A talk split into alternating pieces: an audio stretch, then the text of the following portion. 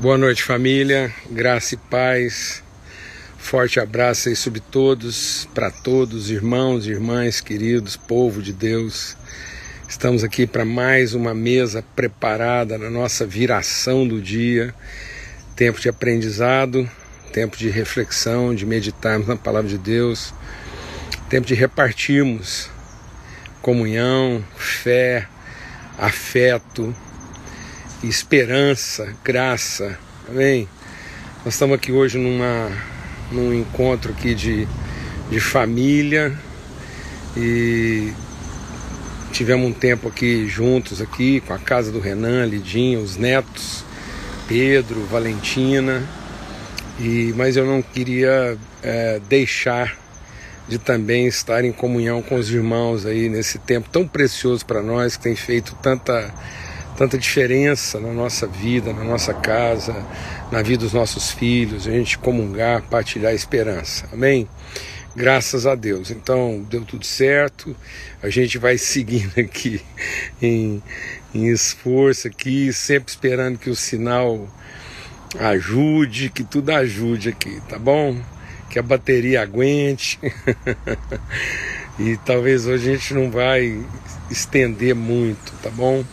Mas eu, eu, eu queria muito compartilhar com os irmãos, a gente está meditando aí no Evangelho de João, no capítulo 14, em que Jesus fala desse caminho que vem, né, esse caminho que nos leva ao senso de origem, de identidade, de interioridade, né?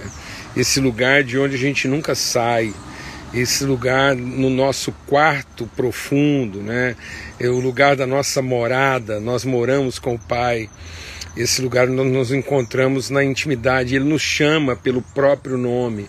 Uma relação de tanta pessoalidade, de tanta peculiaridade. Somos uma família, a mesa é grande, os lugares são incontáveis, né? Mas isso não não não elimina essa, essa interioridade, essa peculiaridade de sermos a mesma família, um nome de família, mas Deus também chamar cada um pelo seu próprio nome, nas suas várias formas de expressão, a graça multiforme, expressa de maneira multiforme.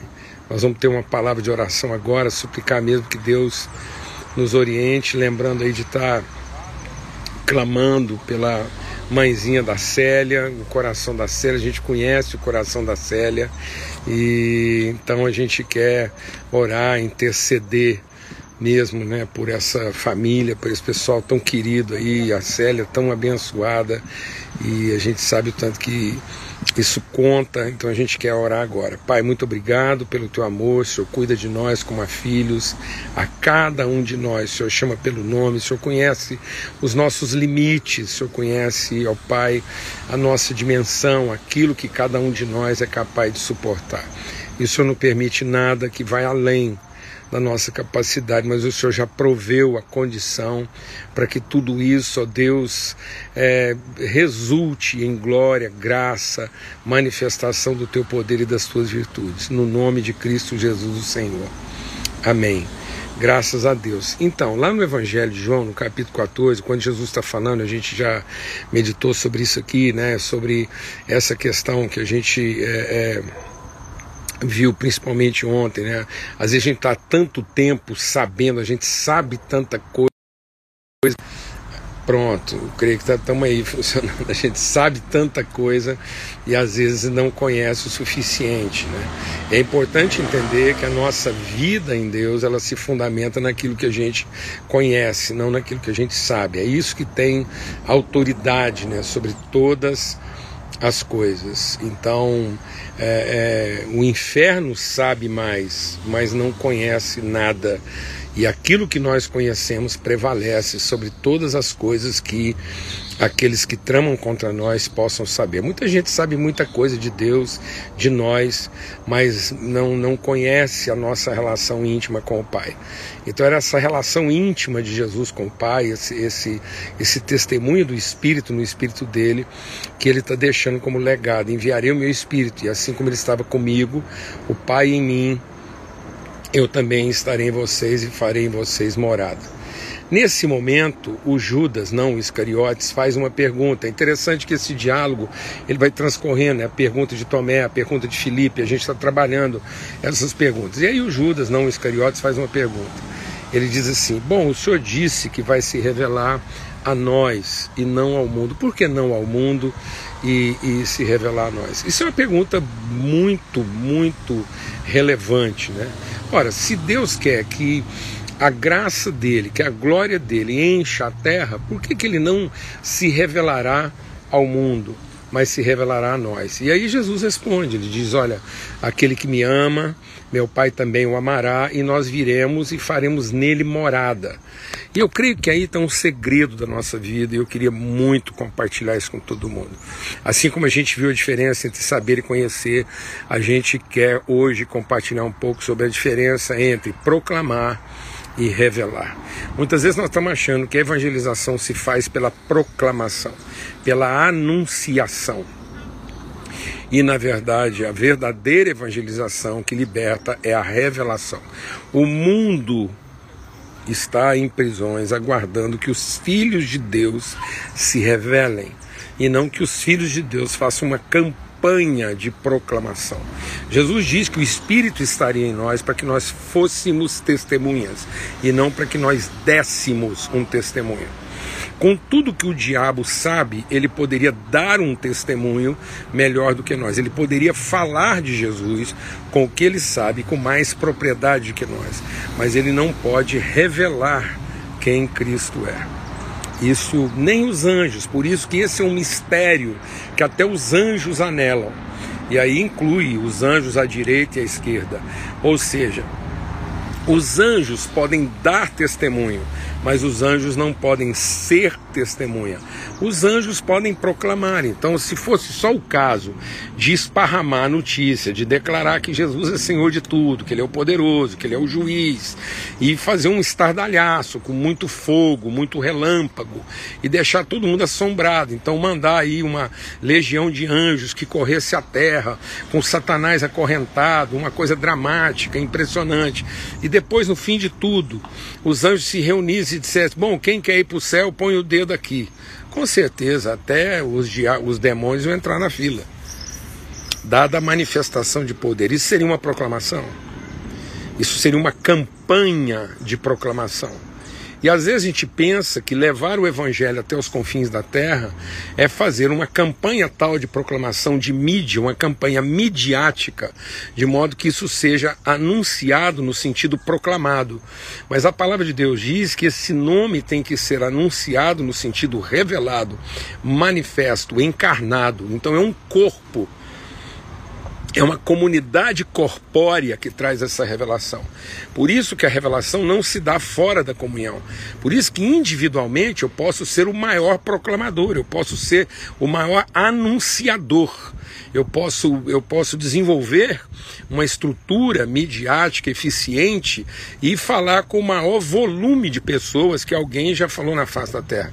Isso não quer dizer que eu esteja revelando, que eu esteja manifestando o caráter e a natureza de Cristo. Por isso que ele diz que esse, esse, esse revelar, ele diz: Eu vou me revelar a vocês numa relação. E nesse mesmo espírito de comunhão, esse conhecimento de Cristo vai sendo revelado na comunhão. Por isso que ele diz: Eu habitarei em vocês, então eu estarei em vocês, o meu amor estará em vocês.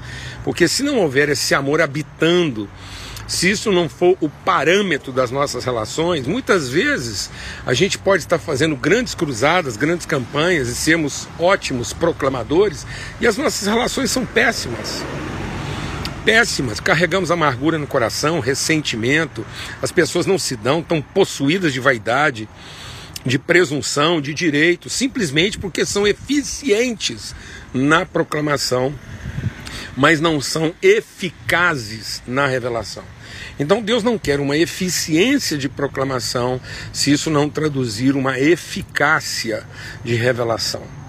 Sermos aqueles que revelam, que manifestam o Espírito que habita em e que é manifesto, que é revelado nas relações que nós estabelecemos e que são relações afetivas. Por isso que é na comunhão do Espírito que isso se consuma. Então, amados, se fosse uma questão de terminar o serviço, Jesus, com um bom time de anjos, teria terminado. E essa era a grande questão do Judas. Porque Judas via o poder de Jesus. Judas via que Jesus poderia proclamar o que ele tinha para proclamar. Jesus poderia entrar no palácio de Pôncio Pilatos metendo o pé na porta. Jesus poderia entrar no palácio de Pôncio Pilatos, de, de, Jesus poderia entrar é, é, na, na, no palácio de Herodes com o pé na porta, uma legião de anjos entrando na frente dele, tocando fogo em tudo. E quando Pilatos falasse ah, Jesus fala assim: tá amarrado. Ajoelha aí. Diz quem é o Senhor. e o Pôncio Pilatos estaria até hoje falando: Senhor, Senhor, Senhor, Senhor. Jesus poderia ter pego Herodes e, e falar assim: deita, rola. Agora abana a mão. finge morto. Jesus poderia ter tratado Herodes como um cão domesticado. Então, ele proclamaria ao mundo. Mas Jesus não está querendo proclamar poder ao mundo. Jesus está querendo revelar sua natureza às pessoas. Então ele se revela a nós numa relação pessoal, íntima, de, caracterizada pela comunhão, pelo Espírito, o Espírito que habita em nós. Então, a revelação se dá num processo família, num processo casa, num processo comunhão, num processo intimidade, num processo virtude, e não numa estratégia poder. Então, nós temos que buscar processos virtudes e não estratégias poder. Nós não temos que ser impressionantes. Nós temos que ser inspiradores. Acho que eu vou parar por aqui. Amanhã a gente continua, tá bom? Eu acho que vocês são. vão compreender esse esforço. Eu não estou querendo correr o risco, como aconteceu outro dia, da gente avançar muito na reflexão e depois não ter bateria suficiente para subir essa reflexão. Então, eu creio que a gente avançou, nós temos material, material suficiente para meditar, para segurar isso até amanhã, aprofundar nessa reflexão. Eu oro a Deus para que o Espírito esteja mesmo iluminando o nosso coração e a gente entenda de verdade que nós não temos que ser eficientes na proclamação, temos que buscar eficiência de proclamação, mas não sem estar garantindo isso na eficácia da revelação. Amém?